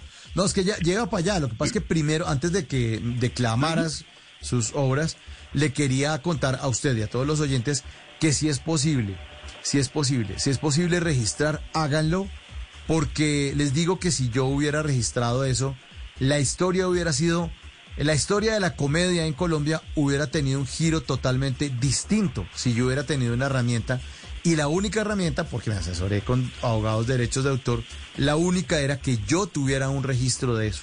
Como no lo tenía, entonces quedaba como en habladurías, como que usted está inventando, que usted tenía eso escrito, que usted lo había hecho. No, pero es que unos amigos míos me habían visto sobre el escenario, o el público me había visto sobre el escenario hacer eso. Sí, pero nah, mejor registrarlo. Entonces, así como dicen, es mejor la seguridad que la policía. Ya hicimos los dolorosos, ahora mi querido Alfredo, vámonos para los gozosos. ¿Cuál es el poema que usted le hizo a la ciudad de Cúcuta? Adelante. Este, dice así, eh, homenaje a Cúcuta, dice así. Cúcuta, ciudad esplendorosa, perla bañada de mil claros hermosos fulgores, regalo del cielo que un día de gloria en esta frontera se dio, puerta de Colombia, soberana idolatrada, en cuyos lares orgullosa como nunca flamea la bandera, y en una diosa se convierte luciendo cada vez más siempre ufana. Tierra floreciente, regia nobleza, libertad, ciudad generosa y alegre, sin puertas ni murallas, que a todos recibe y abraza en su fiel armonía, mas no en vano al contemplar, envidia despiertan las bondades, los prodigios de tu suelo en- ensoñador. Entre tu arbórea manta de eternos reverdeceres se hierguen monumentos como a Santander y Bolívar, desde el templo de la Villa Rosario, el cañón, el indio, el tren, orgullo de tu suelo, mi perla norteña. Reliquias que hoy como ayer conservas en el alma, adorable patria mía, santuario de arreboles, tu río, el viento, los días, las noches que se bañan de estrellas, al igual que tu nombre, canto de júbilo y grandeza, muy en alto en la historia y tus hijos por siempre estarán.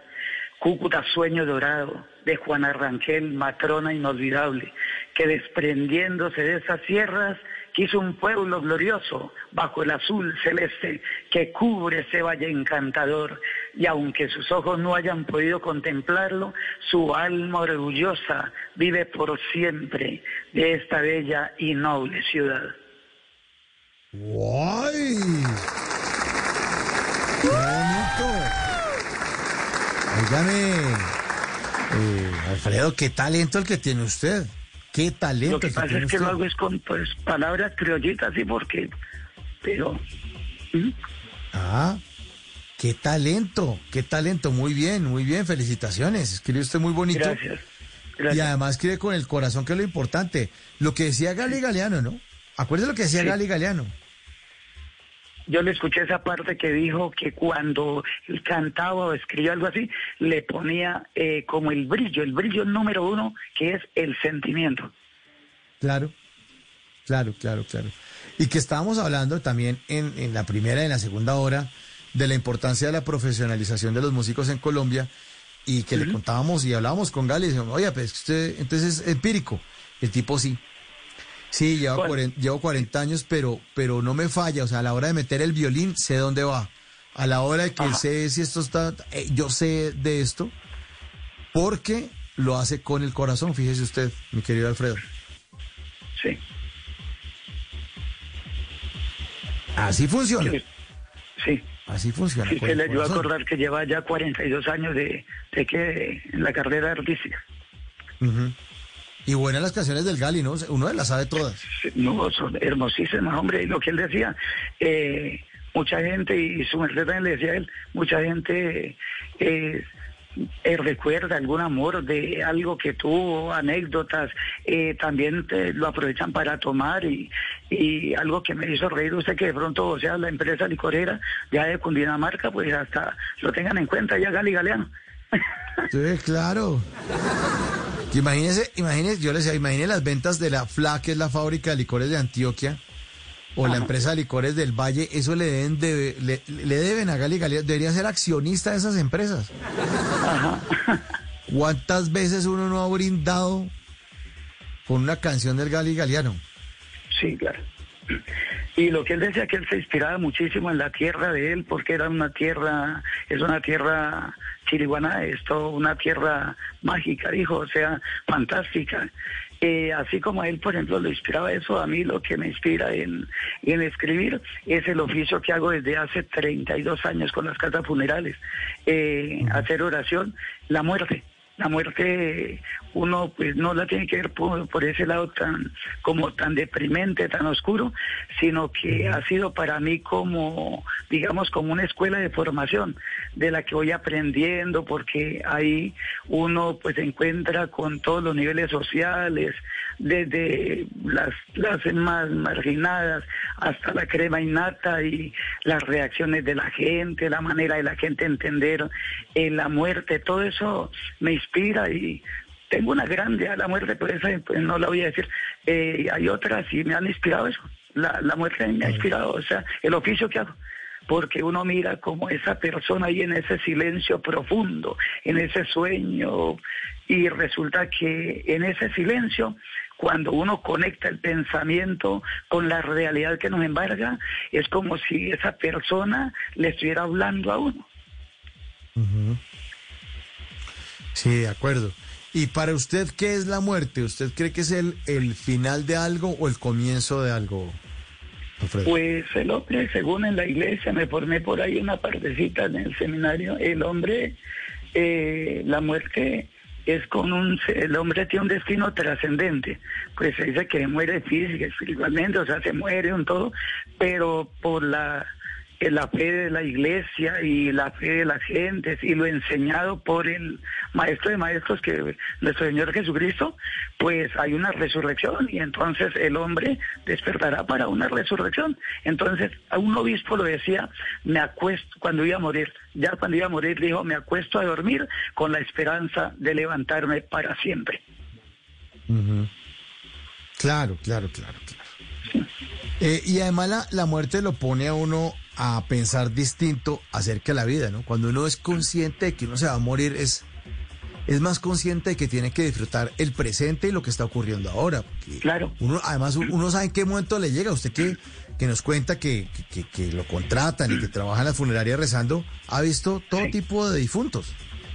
Sí, claro. Y permítame decir algo antes de que me olvide. Esto, eh, los santos, en el santoral de la iglesia, algunos santos, hay anécdotas de que llegaron a, a- decir algo, por ejemplo, San Alfonso de María de Ligorio, que fue santo, doctor y sacerdote de la iglesia, escribió un libro, 33 meditaciones, preparación para la muerte y la eternidad, y llegó a decir que es mejor, o sea, es, es mejor el día en que se muere que el día en que se nace, o sea, que la persona está consciente, lo estoy diciendo con un buen sentido, Eh, porque cuando yo nací, pues yo sé que me bautizaron, me colocaron el nombre, pero en realidad yo me di cuenta cuando nací. En cambio, cuando voy a morir, pues sí, eh, me regala el Creador la oportunidad de darme cuenta que voy a morir y en qué lugar estoy.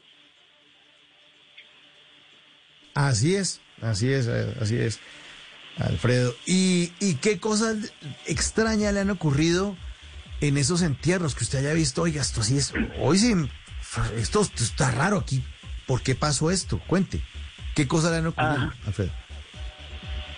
Sí, se ve, sí, se ve ahí cuestiones de las reacciones de la gente, pues más lo que todo, que me pongo así a, re- a reflexionar.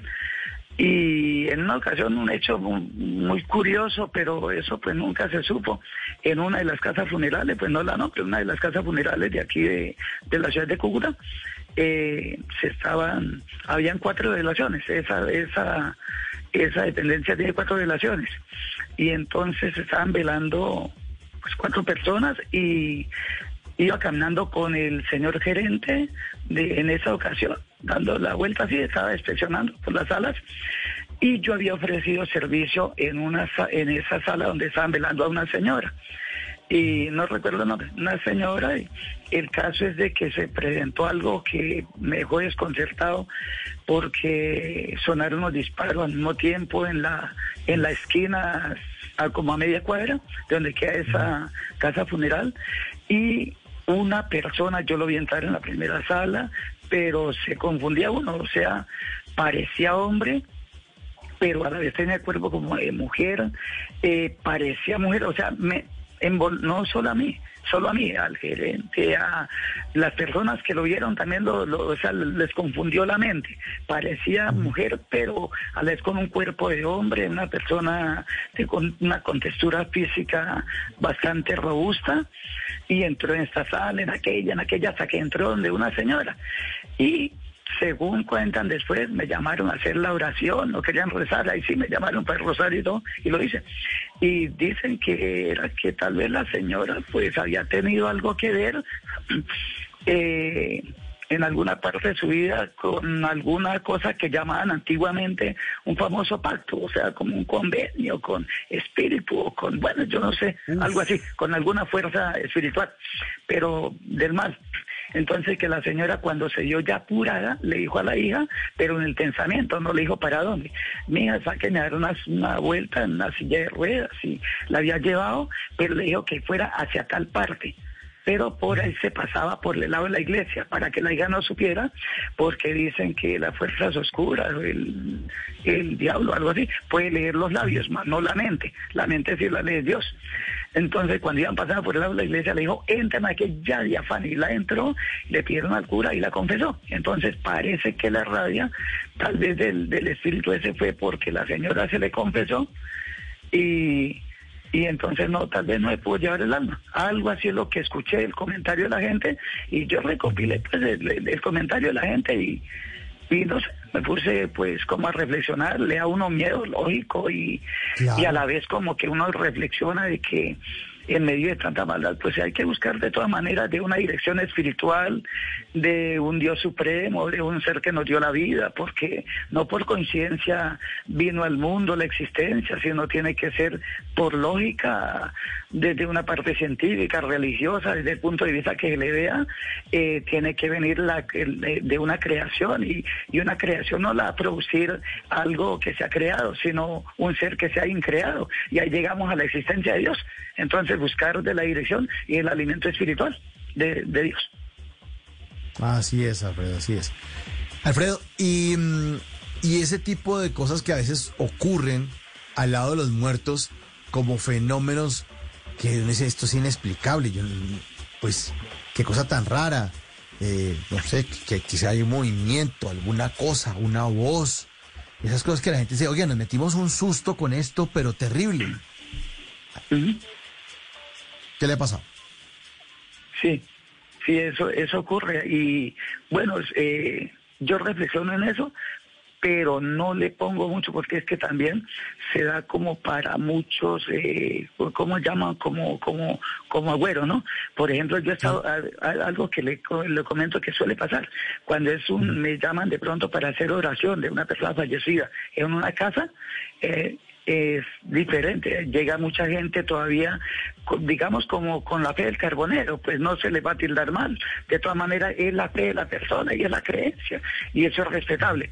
Lo llegan, le dan dos, tres toques al cajón, al, al cofre, como, como si la persona pudiera escuchar, la persona pudiera como entender, ¿no? Sino eso ya más bien pasa a ser como algo supersticioso, pero uno lo mira así, no desde ese punto de vista, pero a la persona hay que respetársele eso porque de todas maneras desde ese punto de vista la persona pues tiene fe en un Dios todopoderoso. En una ocasión una señora me preguntaba, ¿verdad Alfredo que hay que hay que colocarle esto agua porque es que las ánimas les da sed y ellas toman. Y, y yo de todas maneras le dije pues sí a la señora que le colocara, pero uno entiende que se coloca un vasito de agua debajo del cofre o la dejan durante un novenario en la sala, naturalmente por las leyes de la naturaleza pues se tiene que evaporar el agua por el calor y eso se va re- reduciendo y entonces la gente piensa que es que de pronto las ánimas vinieron a tomar agua. Eh, una señora me preguntaba, ¿verdad que no se puede barrer eh, velándose a una persona en la, en la casa? Yo pues le dije con mucho respeto, pero le dije que le contestaba con otra pregunta a la pregunta que ella me estaba formulando. Y le dije, eh, con todo respeto, madre, pero ¿quién tiene más poder, Dios o una escoba? Y me dijo, no, naturalmente Dios le ah, correcto. No, mujer, no se preocupe, puede barrer, claro que sí, porque es que la vida de nosotros no está pendiente de un utensilio de aseo, ni de un agüero, ni de un mito, sino todo depende de un creador. Bueno, eso en cuanto a los agüeros. Sustos que usted haya visto, uy, este muerto abrió un ojo, se le movió la mano, yo lo vi, yo lo vi, mire, se le movió. ¿Le ha pasado No. alguna cosa extraña No, más, más bien me quedaba es mirando un poquito en silencio, pero no todo, no todo, no toda persona se puede mirar porque usted sabe que en eso, esto Mauricio, a una casa de funeral llegan personas por muertes naturales, personas por accidentes, personas que vienen de medicina legal o fueron ultimadas o matadas, entonces uno maneja y como digamos como una ética profesional en la oración, de que yo dirijo la oración al público, hago los canticos, los responsos, pero no me acerco, o sea, a mirar a la persona fallecida, a mirar el difunto, porque la, la gente, los familiares están bien dolidos. Si fue una persona ultimada, por ejemplo, matada, y dicen, bueno, y este señor que nunca lo habíamos visto, viene, realiza muy bien la oración, pero porque está mirando, sería que lo mandaron o qué, en ese momento pasan muchísimas cosas por la mente de la gente y ellos lo que están es mirando eh, quién lo hizo, entonces uno por ética no mira a esas personas. Cuando de pronto un abuelito sí, muerte natural, me he quedado fijamente mirando en el cobre, en el cajón y Y en medio de ese, lo que le reitero lo que decía al comienzo, en medio de ese silencio profundo, como que se me transmite a la mente algo de la realidad que nos embarga y que es un camino ineludible y que por ahí todos debemos algún día de pasar tarde o de temprano, pero es una enseñanza que me está dando el cuerpo de esa persona ya sin vida. Es una enseñanza que me está dando eh, haciendo una introspección yo mismo, como un examen profundo del alma, de mi vida, de mi trayectoria, de lo que he sido, como que si la persona me estuviera hablando en medio, valga la redundancia, los sonidos del silencio digamos así, como que como que puedo sentir voces, como que puedo eh, sentir a esa persona que me está hablando, transmitiendo un mensaje que me deja mucha reflexión para la construcción de mi vida propia. Alfredo, ¿y le ha pasado que ha ido a rezar y ha entrado al lugar y ha sentido una mala energía? Como que usted dice, uff, sí, claro. Ahí, de acá porque esto aquí, aquí está Incluso hay una, una casa esta vaina". funeral acá, que se llama Inversiones y Planes de la Paz, que queda diagonal a la Esperanza. Eh, resulta que hasta me estaban tomando el pelo eh, las secretarias y la jefe. eh, ya eran como las seis y media de la tarde, no hay velación arriba en el segundo piso. Ella tiene sala de velación en el primero y en el segundo piso. El segundo piso es un salón grande, tiene tres capillas, muy bonito, pero como las luces están apagadas y se conecta un enchufe arriba en el segundo piso para que prendan las luces de la calle, de la, de la, del frente de la casa funeral.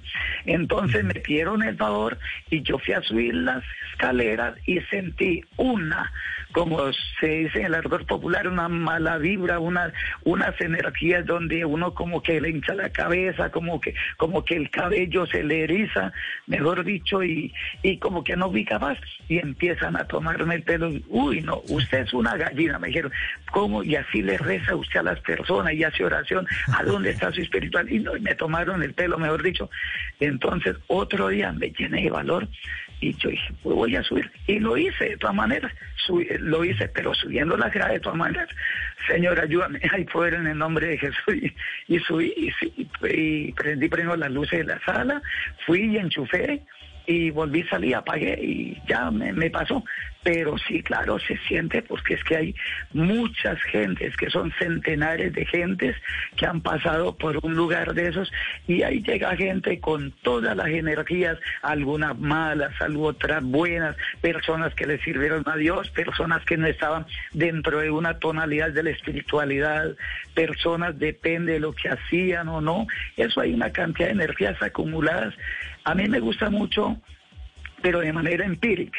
Eh, estudiar cuando tenía, ahorita no tengo teléfono, una mala racha, me robaron, me atacaron, me quitaron todo y tengo una flechita, pero yo era muy, eh, soy muy aficionado, cuando tengo un canequito de eso inteligente así, voy a ver cómo lo consigo ahí a punta de velaciones, está difícil, pero lo consigo, eh, aficionado a la física cuántica. Eh, soy seguidor de la autora Sonia Fernández Vidal, la española, que dicta unas conferencias grandísimas ya a, lo- a los físicos, a los científicos, y, soy seguidor de ella. Y entonces eso me ayuda mucho la cuestión del estudio del comportamiento de las partículas, de la que está hecho todo, las cosas, los seres vivientes, todo lo que, lo que ocupa espacio, materia, eh, es- está conformado por unas partículas eh, bastante diminutas que eso le ha, le ha quebrado la cabeza a más de un físico como Stephen Hawking, que era de los agujeros negros y todo, y todos esos doctores. Y de pronto apenas consiga ese telefonito, yo soy, mm, tengo como vicio, eh, en lugar de decir hoy, soy bastante adicto a eso. a- eh, no pierdo de centro la espiritualidad, ¿no? Eh, la confianza, la fe puesta en un creador que me dio la existencia, pero me gusta mucho eso, lo eh, admiro mucho a los, los de la física cuántica. Claro. ¿Y será que entonces, cuando nosotros quedemos en ese silencio al que usted nos está hablando, Alfredo, ese silencio eterno, volvemos entonces al universo? O sea, volvemos a ser parte del universo de otra manera. Sí, sí, sí señor. Claro, claro. ¿Cómo lo Eh, escuchaba una, una conferencia que dice Merienda de Partículas, dictada por ella, eh, Alberto Alcupierre, y por la autora Sonia Fernández Vidal, española, y decía en el universo, eh, volvemos de pronto, alguien, ellos, ellos lo entienden así, ¿no? Que de pronto, no sé hace cuántos miles o millones, millones de años, de pronto existíamos por allá después del Big Bang, de, en alguna estrella, en algún planeta por allá, en alguna molécula, en, en el gran espacio, a años y millones de años luz de aquí allá, de pronto se fue transformando con el tiempo, pasó por unas leyes que rigen el mismo espacio, el, mismo universo, hasta que llegamos de pronto a, la existencia de acá, pero no le tanta mente a eso sin desprenderme de todas maneras del poco central para mí, que es eh, la, espiritualidad, la espiritualidad y aferrado siempre a un Dios, que yo creo que un creador es el que le ha dado eh, la facultad, le ha dado como la licencia a esas personas, a esos eruditos, estudiantes de la física para poder llegar a esas grandes conclusiones y todavía voy buscando el famoso bosón de Higgs pero de todas maneras no hay que desprendernos de Dios. Entonces yo los sigo a ellos, pero únicamente lo que puedo así, pero sin desprenderme de Dios, porque para mí Dios, sin llegar al fanatismo, para mí Dios ha sido muy, como dijera yo, es el centro de mi vida. En Él, pues es la razón de mi ser.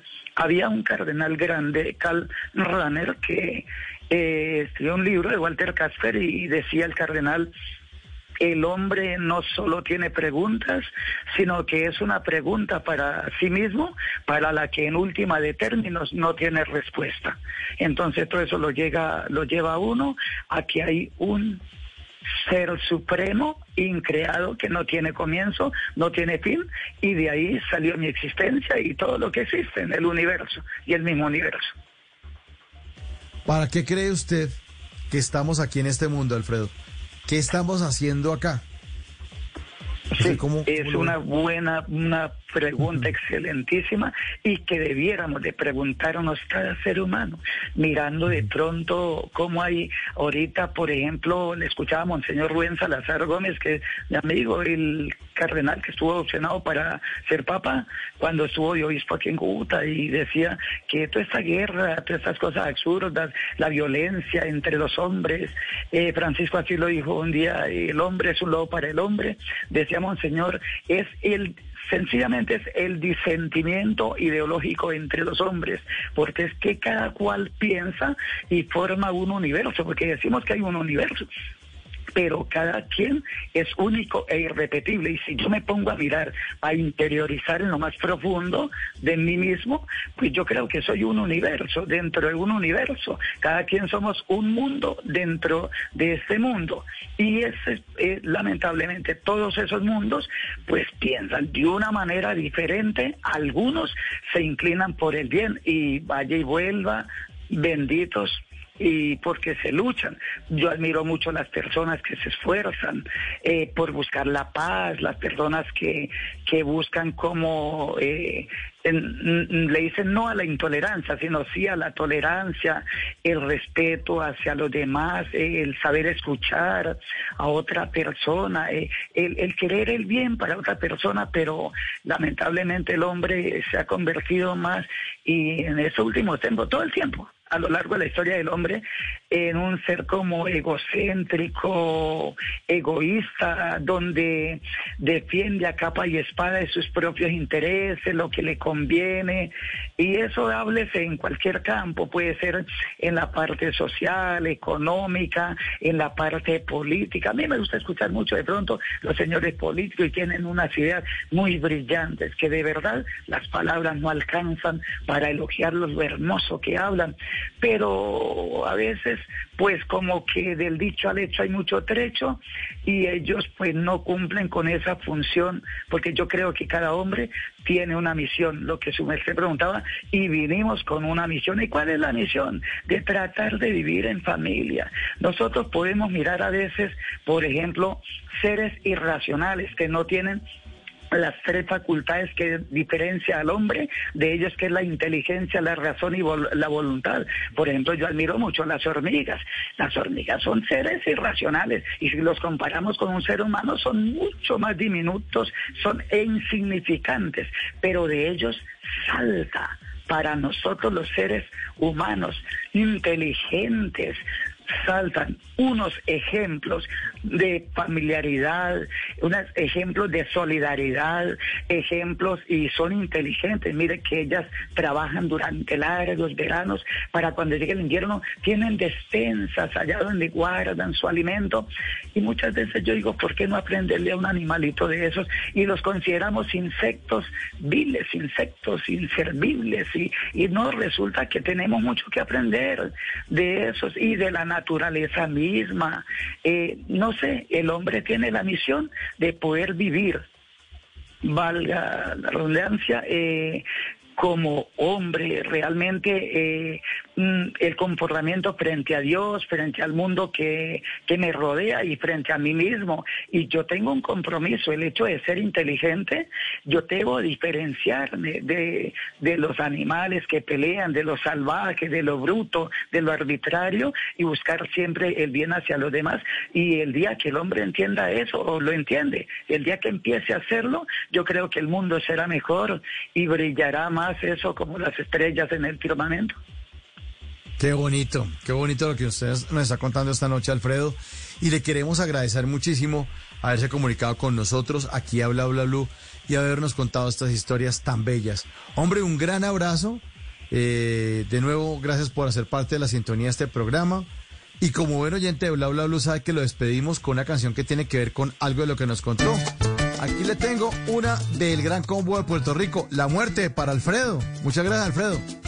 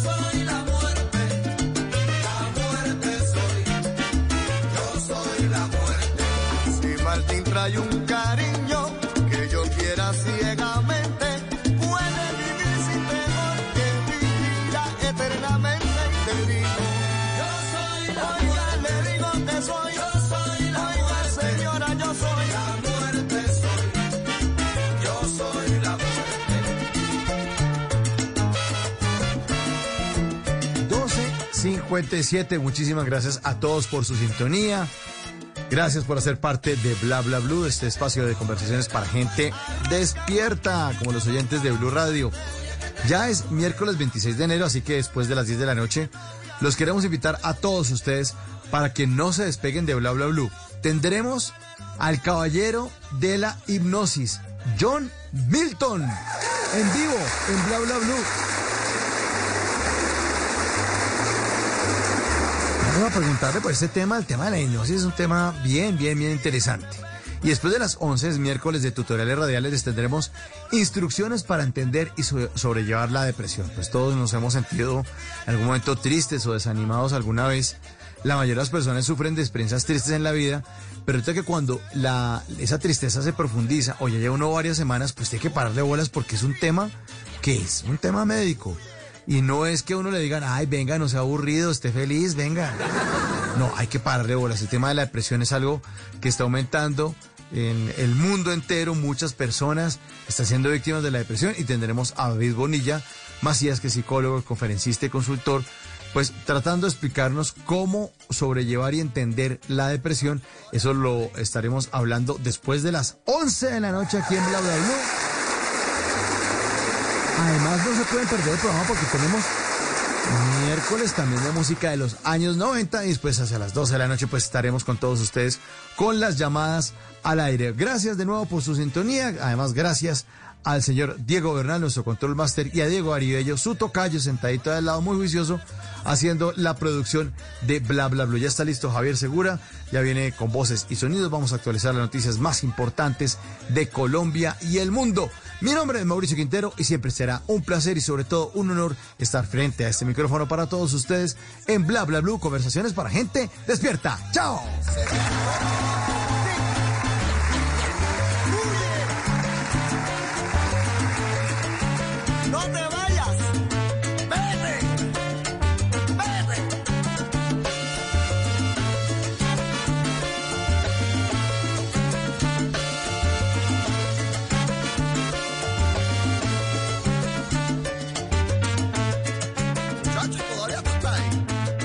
En las noches la única que no se cansa es la lengua. Por eso, de lunes a jueves a las 10 de la noche empieza Bla Bla Blue con invitados de lujo. Yo soy Lorna Cepeda. Yo soy Diego Verdaguer. Les habla Consuelo Les habla el Luzardo. chef Jorge Raúl. Hola, soy Carolina Cuervo. Dicen Aula Reina de la música popular. Yo soy Adriana Lucía. Yo soy Tato Devia. Blue, vamos a echar entonces el pote y el Con petanco. buena música, con historias que merecen ser contadas, con expertos en esos temas que desde nuestra casa tanto nos inquietan y con las llamadas de los oyentes que quieran hacer parte de este espacio de conversaciones para gente despierta. Bla bla blue. De 10 de la noche a 1 de la mañana. Bla bla blue. Porque ahora te escuchamos en la radio. A nosotros las críticas no nos hacen daño. Nosotros nos levantamos, nos comprometemos, la luchamos. Porque a un jugador de fútbol por la selección lo da todo, todo, sin esperar nada a cambio. Acompaña a la selección. Cuando las cosas están difíciles, es cuando más tenemos que ser equipo. Selección Colombia. Este 28 de enero, Colombia-Perú. Este primero de febrero, Colombia-Argentina. Blue Radio, la alternativa. Futbolera. Acompañando a nuestra selección Colombia siempre. Voces y sonidos de Colombia y el mundo en Blue Radio y bluradio.com. Porque la verdad es de todos. Una de la mañana y un minuto se hace una actualización de las noticias más importantes de Colombia y el mundo en Blue Radio. Se conocieron audios muy comprometedores en contra de alias Linares o Miller, el eh, disidente de las FARC, señalado de haber reclutado vándalos para las jornadas del paro nacional del 2019 y 2020. Silvia Charri. Mire, a este hombre, alias en Linares, les fueron imputados cargos como presunto responsable del delito de concierto para delinquir. Y es que la fiscalía asegura que es el encargado de reclutar universitarios aquí en Bogotá y coordinar su traslado a campamentos en Arauca y en Venezuela, donde son entrenados en manejo de explosivos y artefactos no convencionales. Se presentaron varias interceptaciones en su contra. Escuchemos la siguiente, en donde habla del traslado de los jóvenes Arauca. Escuchemos. Entonces lo que que me dice el chino es que él viene con los muchachos porque resulta que hay unos que no han terminado el semestre de la universidad, le faltan tres semanas y no pueden perder eso. Entonces le trae como cuatro nomás. Ah, bueno, listo. Y que él viene a traerlo y yo creo que charlar con el tío. En esos audios de la Fiscalía, alias Linares habla del envío de armas y equipos de comunicación y también de pasar a los jóvenes a Venezuela para llevarlos donde alias El Tigo. Escuchemos. Pues es que lo que yo voy a plantear al viejo es que el otro grupo puede entrar el 29, que es que los otros pueden entrar hasta después del, del, del 28, del 29. ¿El 28 de este mes? Sí. Así sí se alcanza, al menos una semana. Exacto. Una semana, en una semana se ilustra. Dice el ente acusador que este hombre auspició y financió a las redes que protagonizaron todos los actos de vandalismo en la capital del país entre el 2019 y el 2020. Por ejemplo, los bloqueos en el suroccidente de Bogotá, los daños al portal de Transmilenio de las Américas, saqueos y enfrentamientos con el ESMAD, entre otros. Una de la mañana y tres minutos fue enviado a la cárcel el hombre que prendió fuego a una vivienda en el suroccidente de Cartagena y que provocó que una niña de 13 años resultara con quemaduras en el 80% de su cuerpo. Dalia Orozco.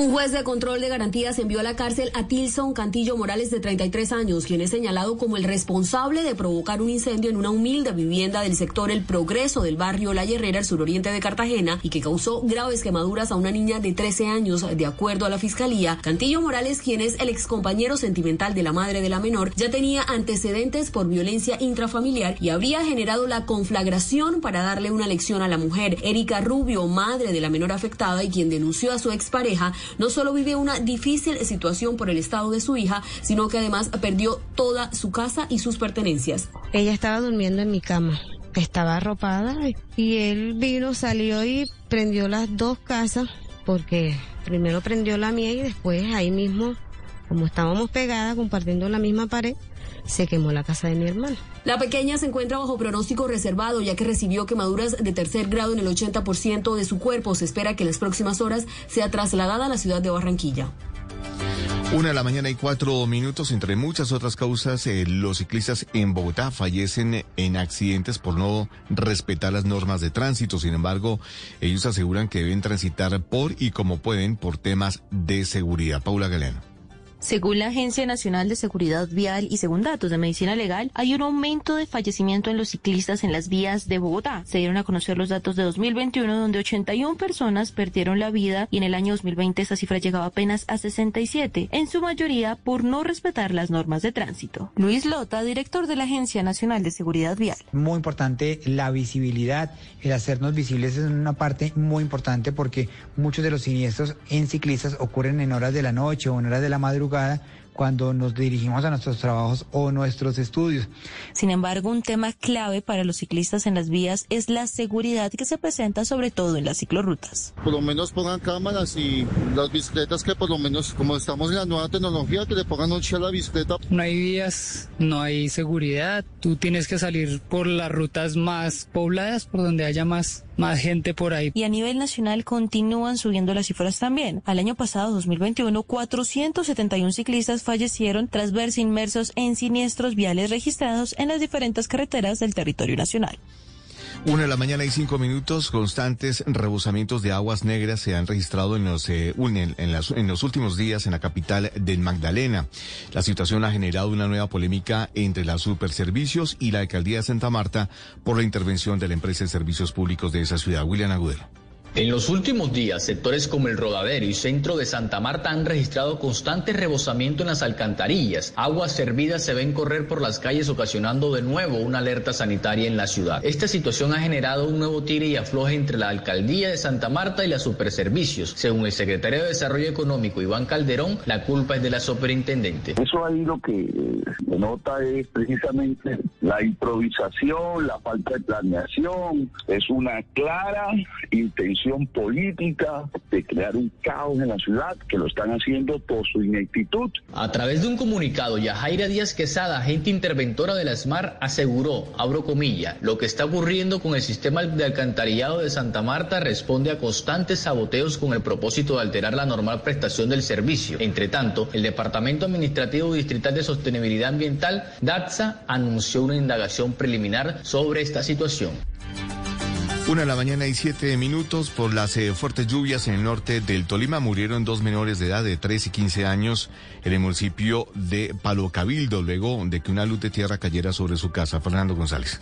El hecho se registró en la vereda Bajo Gualí del municipio de Palo Cabildo cuando un deslizamiento de tierra cayó sobre la vivienda. Freddy Torres Cerquera, secretario de Ambiente y Gestión del Riesgo. Recibió el reporte en la madrugada por parte de organismos de socorro del municipio de Palo Cabildo el taponamiento de una vivienda en la vereda Bajo Gualí, ocasionando la muerte desafortunada de dos menores de edad, un niño de 3 años y una menor de 15 años. Hasta el momento se tiene reporte rescate de los cuerpos de los menores por parte de sus padres. Desde la misma oficina se han reportado varias emergencias registradas durante la madrugada de este martes debido a las fuertes lluvias de las últimas horas. Incluso hay varios municipios que se encuentran aislados porque las vías están taponadas. Noticias contra reloj en Blue Radio. Y cuando ya es la una de la mañana y ocho minutos, la noticia en desarrollo, el zoológico de Atlanta en los Estados Unidos anunció la muerte de Osil, el eh, gorila macho más viejo del mundo que falleció a los 61 años en el recinto para animales de esa ciudad del estado de Georgia.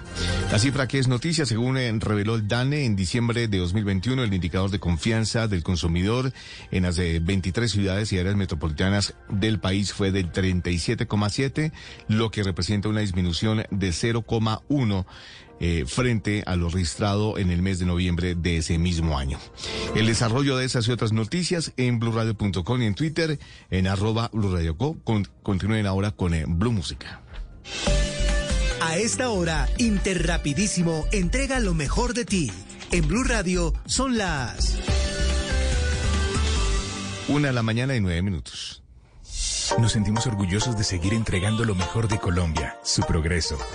Somos la entrega de los que se sienten soñadores, los optimistas y también de los trabajadores, que con el tiempo lucharon por su independencia y lo lograron. Llevamos 32 años entregando lo mejor de los colombianos en cada rincón del país.